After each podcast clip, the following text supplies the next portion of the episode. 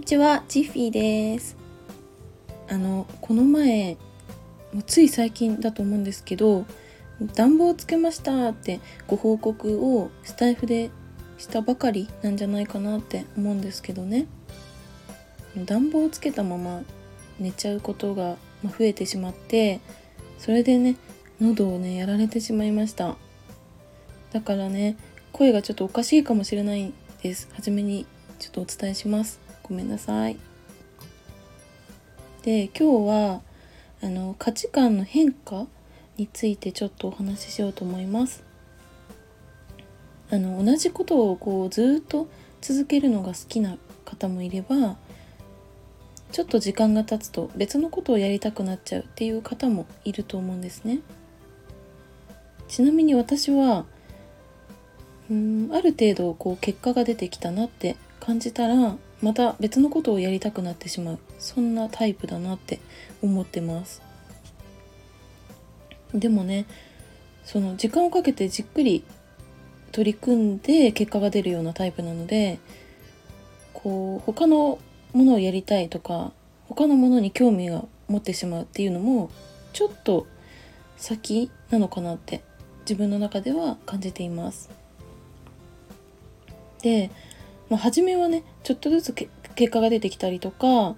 ちっちゃな積み重ねをしてきたことが形になっていくようなね感じだと思うんですけどやっぱりその慣れてくるとさご飯食べる感じで生活の一部になっちゃう気もするし、まあ、それで、まあ、飽きてきちゃったりとかその生活の一部になったなって思った時に、まあ、別のものに出会ったらそのものに興味を持つのかなって私思いました。ね、考えてみればあの私の場合は学生時代のアルバイトもねそんな感じだったんですよ。一番最初は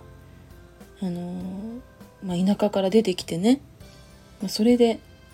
新宿の居酒屋さんでアルバイトをしていましたもう駅からもう徒歩5分以内の居酒屋さんでしたね、まあ、そこでなんとなくこうアルバイトの仕事っていうのを覚えていってまあそれでね特に何も考えることなく自然とこう動けるようになってきた時に飽きちゃったんですよね。2ヶ月だったんですけど。でその後もなんか新しいバイトしたいなとか思ってテニススクールのフロントスタッフとかやったしあとねお蕎麦屋さんとかでアルバイトしたりもしました。でもね結局このアルバイトって一連の流れを覚えちゃえばだいたい毎回同じことしてるなって私気づいてしまってその時にねあの飽きてやめるっていうパターンばっかりだったんですよね。唯一塾だけは生徒さんも毎回変わるし教える内容も変わるので塾のバイトは結構長いこと続けたんですよね。大学卒業するまで続けていました。うんなんかねそういえば会社でも自分がこう希望を出して部署を移動するとかも割と多めだったんですよ。そうですね。あとはね仕事に限らずこうハマるものとか好きなものっていうのも結構コロコロ変わったなっていうふうに感じました。ちょっと前まではすっごいハマってたのに何かがきっかけで急に別の何かに夢中になるなんてことがねよくあります。どういうものかなって考えてみたら好きなアーティストとかもそうですね。あの私も結構昔からこの好きなアーティストの系統がまあちょっと全然違ってるなっていうパターン多いんですよあの、まあ、小さい時はねやっぱアイドルが好きだったりとか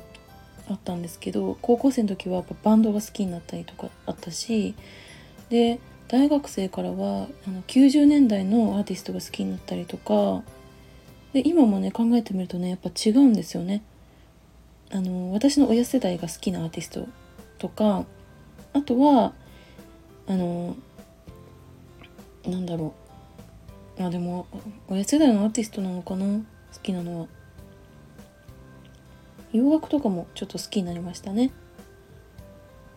あとねアーティスト以外だったら、まあ、好きな洋服の雰囲気とか。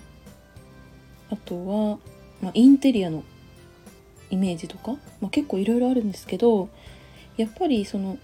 ずっと同じものを好きでいるっていうこととかずっと同じことを好きでい続けるっていうのってもうなかなかないしその気持ちって変わっていくものなんだなって感じたんですよ。皆さんはつい最近までめちゃくちゃこうハマってたのに別のものを好きになったりとか夢中になったりしたよっていうことってありますか？